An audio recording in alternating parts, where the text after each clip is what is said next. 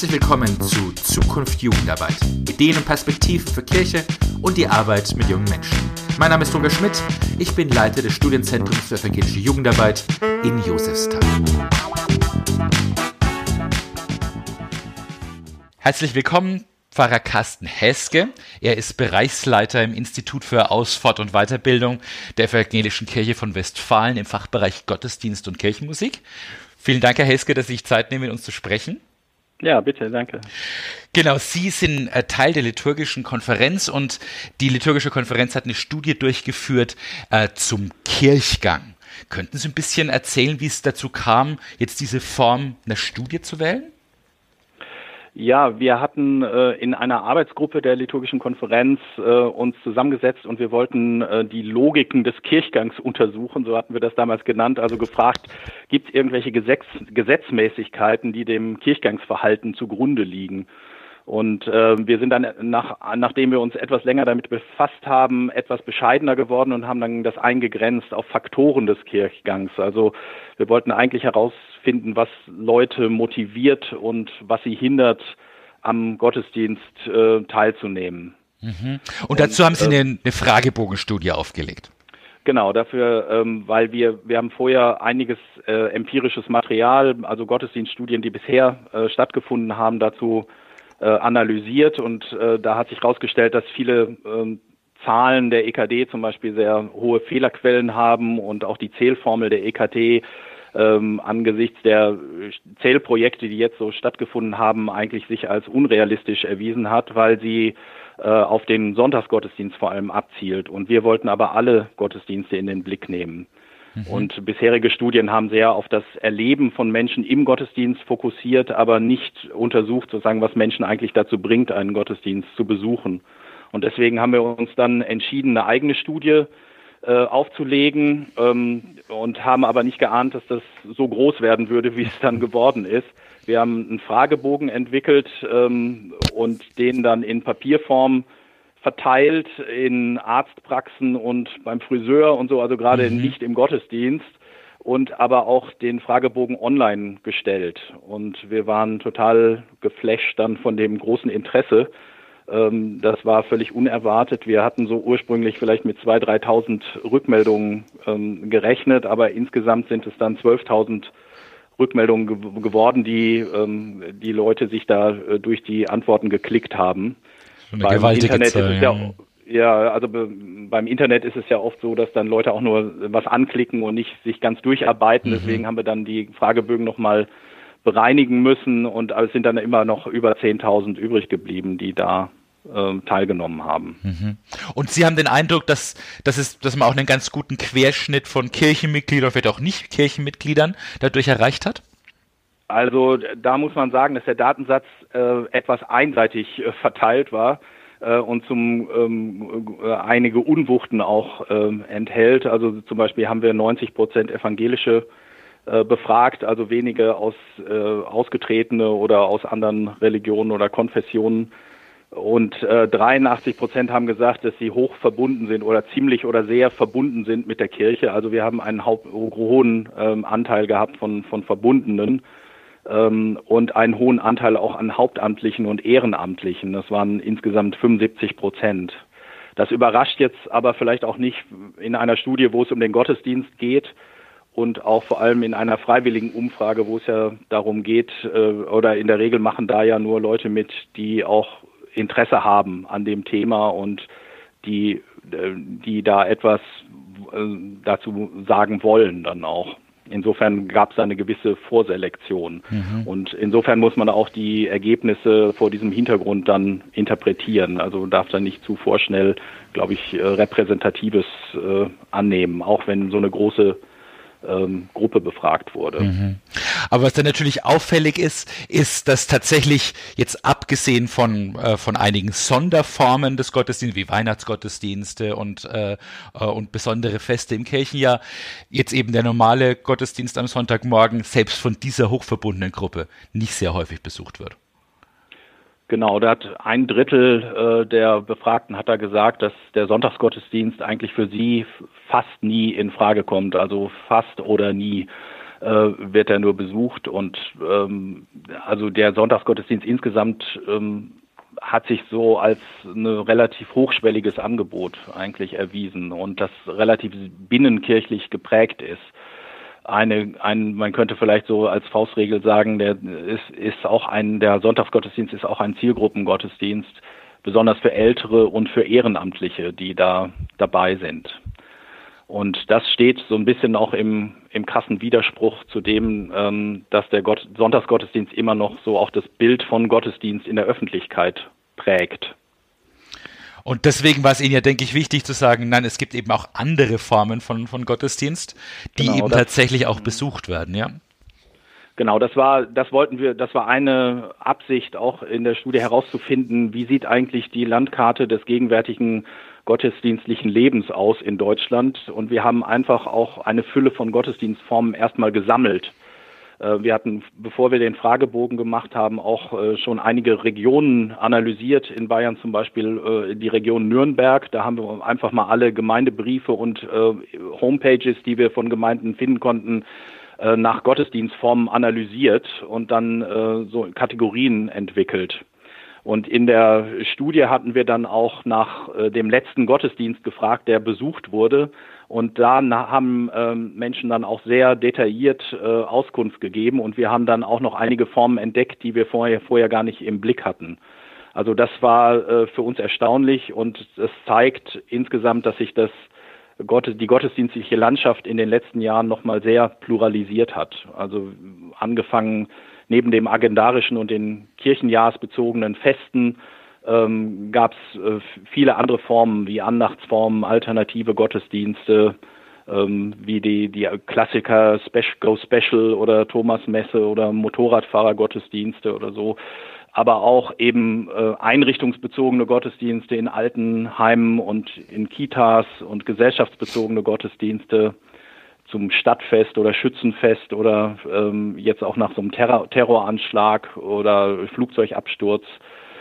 Ähm, altersbezogene Gottesdienste wie Krabbelgottesdienste oder Jugendgottesdienste, Konfi-Gottesdienste oder äh, auch Kirchen- und gemeindebezogene Gottesdienste, wenn zum Beispiel im Kirchenvorstand jemand eingeführt wird ähm, aber auch Gottesdienste auf Zeit, wie in einer Kirche, in einer Konfigruppe zum Beispiel, die unterwegs ist auf einer Freizeit, wenn da äh, Gottesdienst gefeiert wird oder auf einer Pilgertour.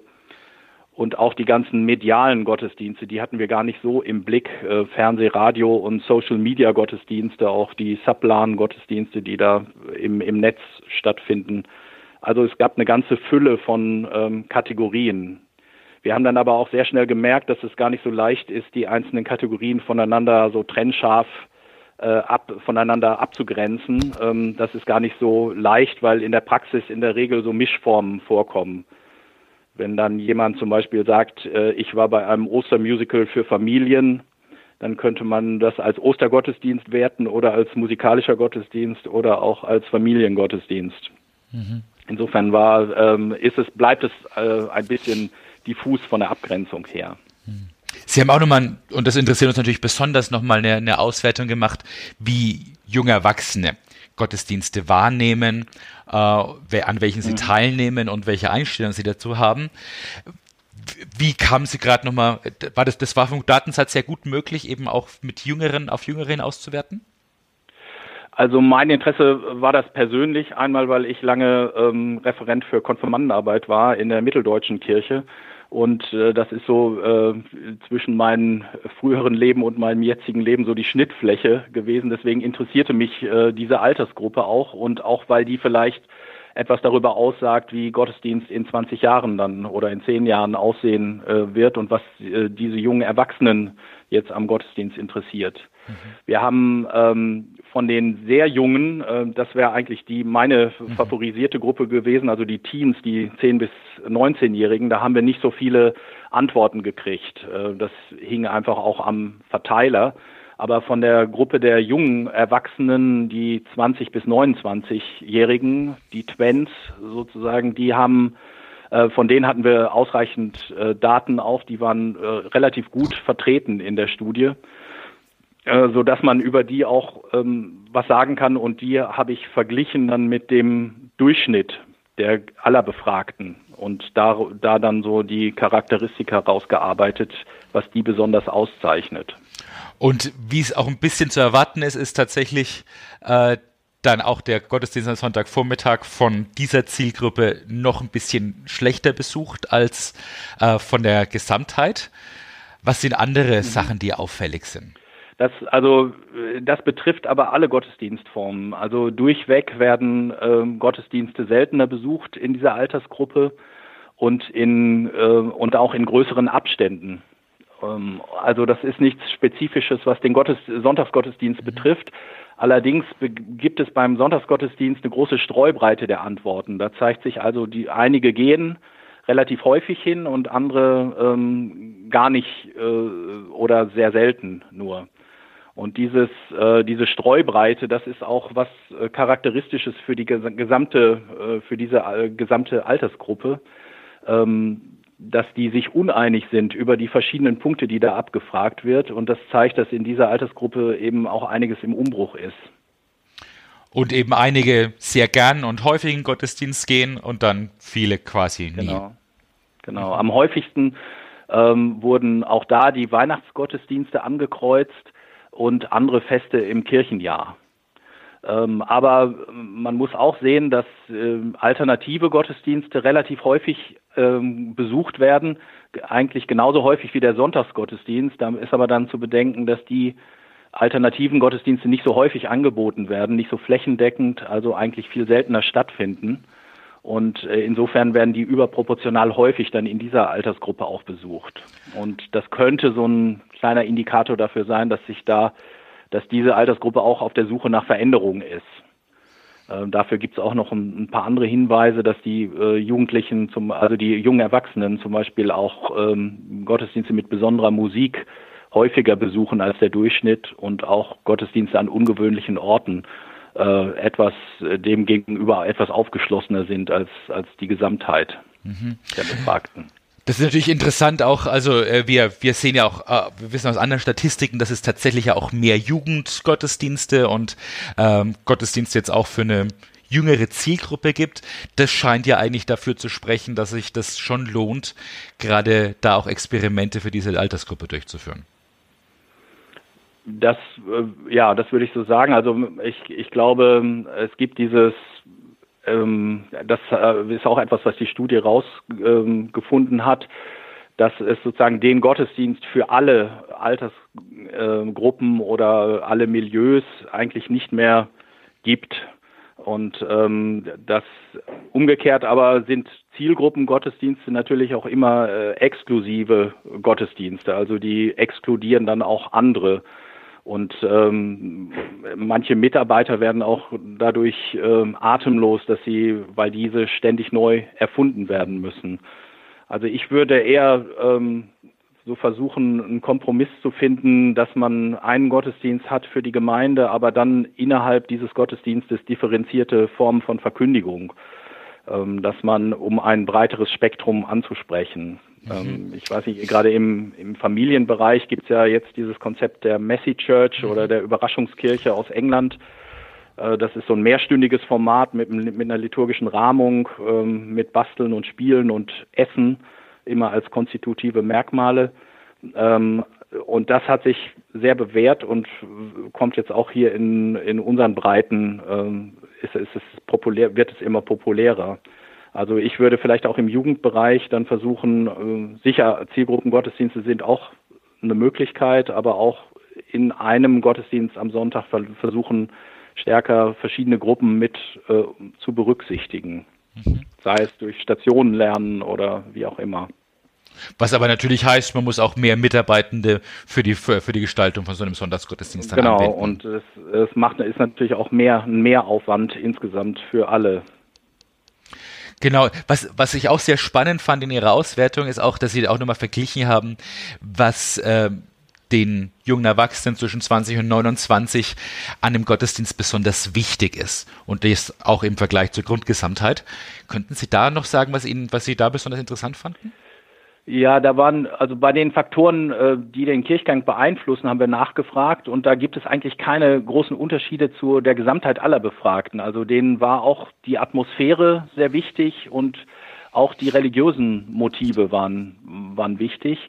Also diese, ähm, das fanden wir interessant, dass diese Faktoren eigentlich nicht altersspezifisch sind. Also da gibt es auch etwas, was die verbindet mit der Allgemeinheit. Also die Jugendlichen oder jungen Erwachsenen waren an dieser Stelle genauso der Meinung, dass sie in den Gottesdienst gehen, weil das ihrem Glauben gut tut und weil die Atmosphäre eben äh, entscheidend ist im Gottesdienst. Ich meine, Sie haben da als ein Item natürlich auch Musik gefällt. Da kann natürlich welche Musik wem gefällt, könnte unter Umständen schon milieu- und altersabhängig sein. Genau, also das äh, haben wir immer wieder gesehen bei den ähm, bei den Abfragen auch von den offenen Nennungen. Also wir haben einige Fragen gestellt, wo die, wo man freie Antworten geben konnte, nicht nur ankreuzen musste. Da zeigte sich, dass eben, ähm, dass es sehr unterschiedliche Geschmäcker gibt im ästhetischen Bereich und das betrifft vor allem die Musik.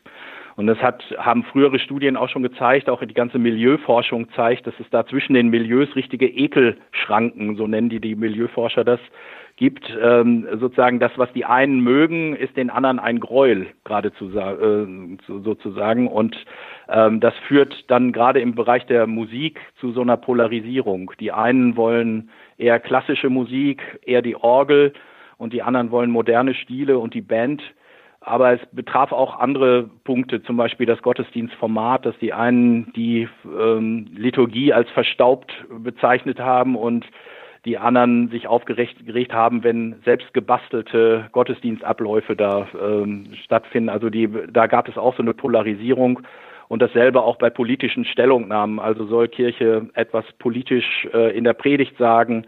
Da waren einige ganz dafür und andere ganz dagegen.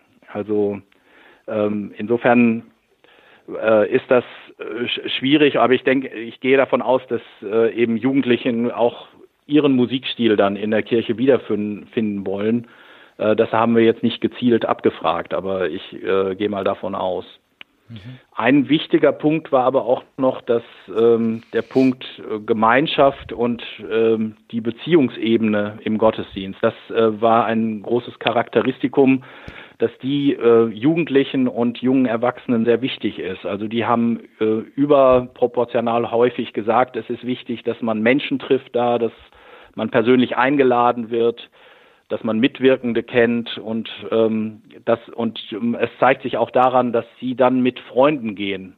Das ist in der Allgemeinheit gar nicht so ähm, äh, haben wir gar nicht gesehen. Die Häufiggänger gehen eher alleine oder mit einem Partner. Und die gelegentlich Gänger gehen eher mit ihren Familien, aber Jugendliche, äh, Jugendlichen ist es wichtig, dass Freunde dabei sind und ähm, dass sie und sie erfahren auch über Gottesdienste im, im persönlichen Kontakt äh, viel stärker als an als die Allgemeinheit. Also die tauschen sich dann persönlich drüber aus.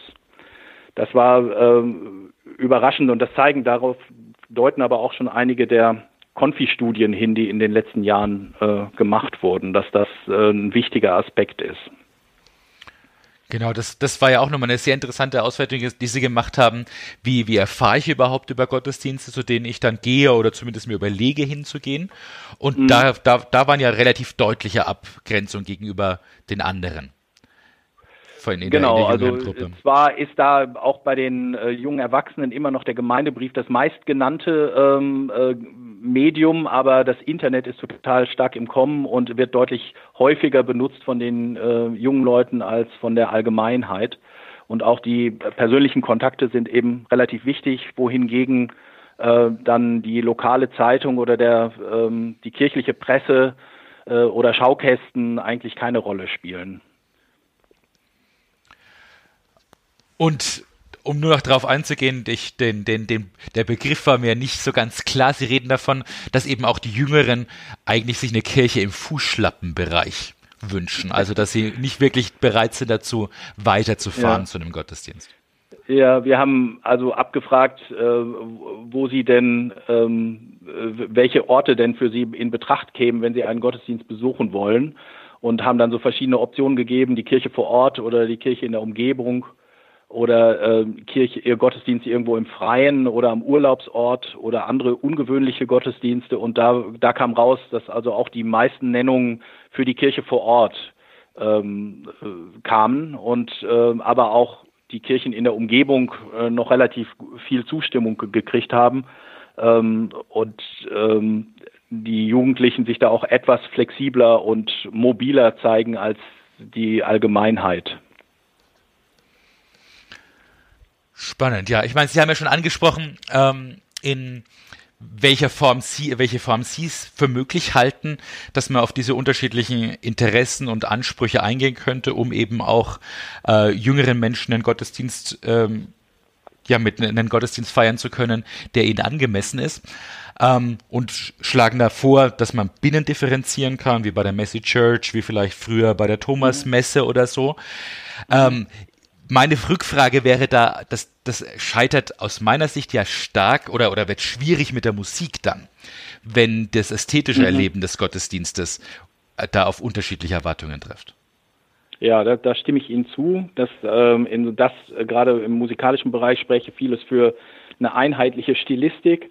Äh, wir haben aber jetzt gerade äh, in der liturgischen Konferenz auch darüber gesprochen, wie das Gottesdienstbuch, äh, das jetzt gerade überarbeitet wird, ähm, das Neue aussehen soll. Also ob es da eine einheitliche Stilistik geben soll oder ob man da auch die Vielfalt musikalischer Stile ähm, braucht. Und äh, eigentlich war die Mehrheit dafür, äh, letzteres anzugehen und dass man auch dort äh, sozusagen Hybridmodelle im musikalischen Bereich äh, ruhig äh, verwenden kann, dass das auch funktionieren kann, wenn man eben aus verschi verschiedene Stile mischt. Mhm. Ähm, Können Sie mal sagen, wie, wie das eben praktisch aussehen könnte?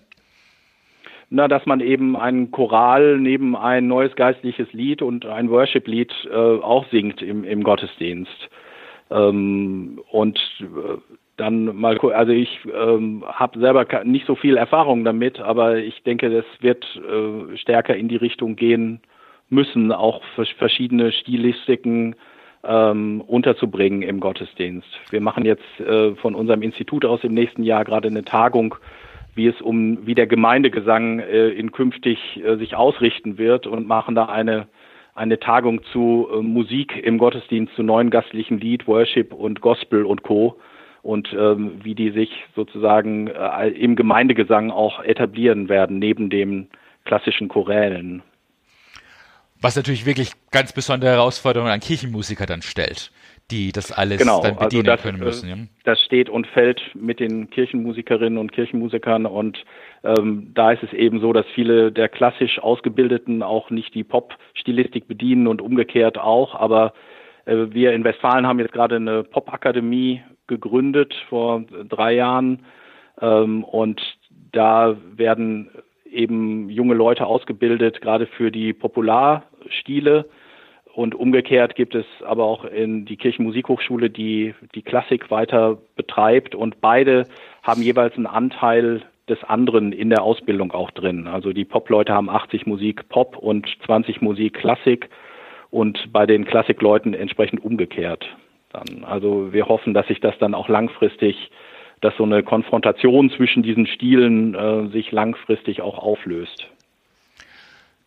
ein anderes Ergebnis, das ich aus, aus den Zahlen ähm, sehe, ist ja die, die Tatsache auch, dass tatsächlich nicht nur bei den jüngeren Menschen, auch insgesamt bei der Bevölkerung, auch gerade bei den, bei den hochverbundenen Kirchenmitgliedern, der, äh, der Gottesdienstbesuch jede Woche eigentlich kaum noch eine Option ist von daher ist, ist sicherlich auch die Frage, ob es richtig ist, auch besondere Gelegenheiten zu schaffen, an denen Gottesdienste angeboten werden können. Würden Sie mir da zustimmen?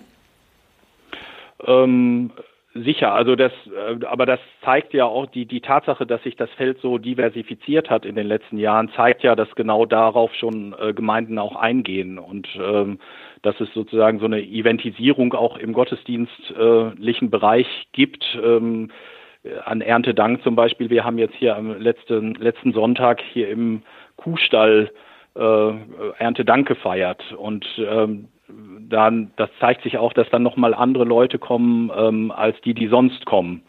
Also ich denke, das ist sicher eine, eine Möglichkeit, äh, damit umzugehen. Mhm. Genau, also so zusammenfassend, wenn ich Sie recht verstehe, muss es darum gehen, mehr Binnendifferenzierung in den Gottesdiensten möglich zu machen, immer wieder auch Eventgottesdienste, neue Kasualien, diese Formen zu finden und das trifft dann mehr auf das Lebensgefühl von, von jüngeren Kirchenmitgliedern.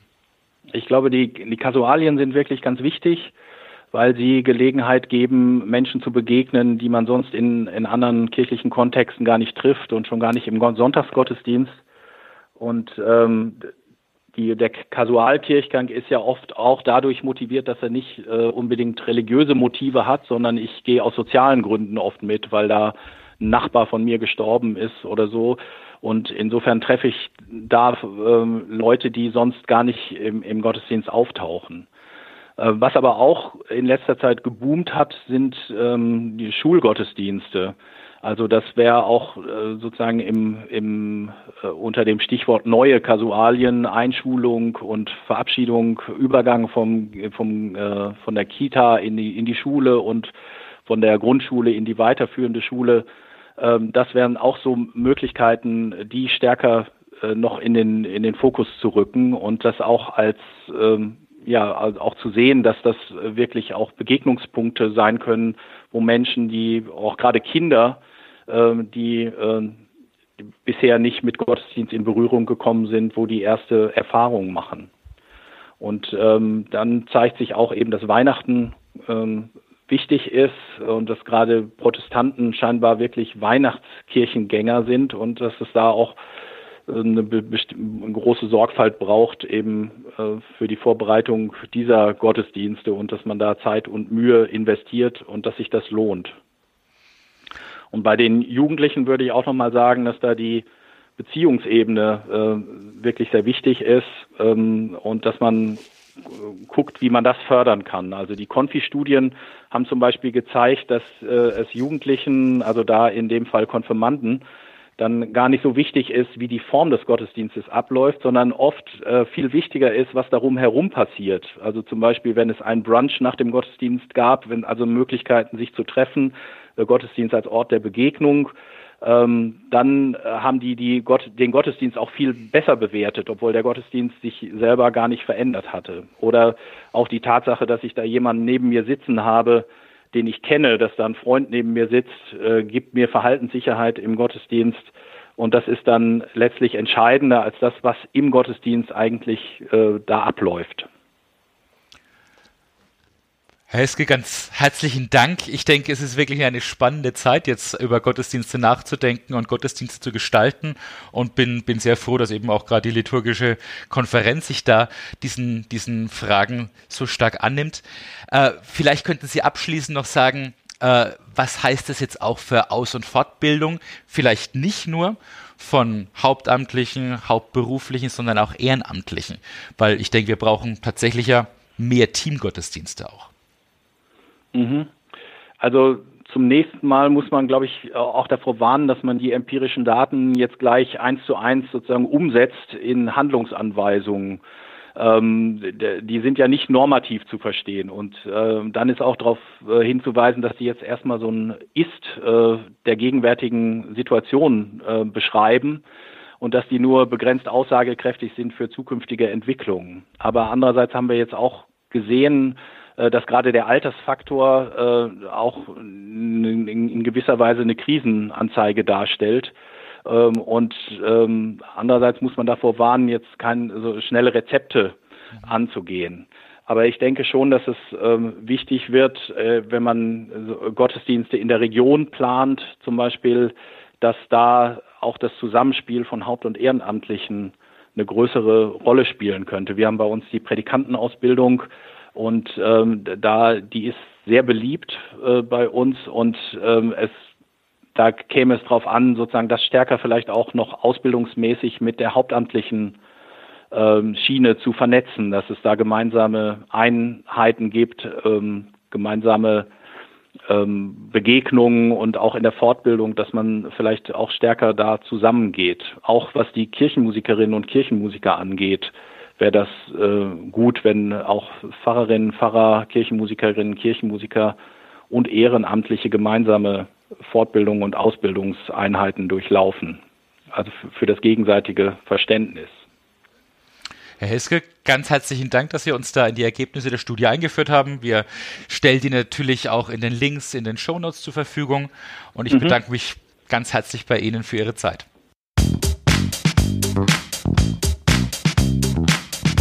Das war Zukunft Jugendarbeit, der Podcast des Studienzentrums für evangelische Jugendarbeit in Jusestal. Alle zwei Wochen gibt es eine neue Folge. Der Podcast lässt sich bei Apple Podcasts abonnieren und wo es sonst noch Podcasts gibt. Damit verpasst du dann keine Folge. Über Feedback freue ich mich sehr, am besten direkt an meine E-Mail rogerschmidt.josestal.de. Wenn es euch gefallen hat, schreibt eine Kritik und teilt den Podcast mit anderen. Tschüss und bis zum nächsten Mal.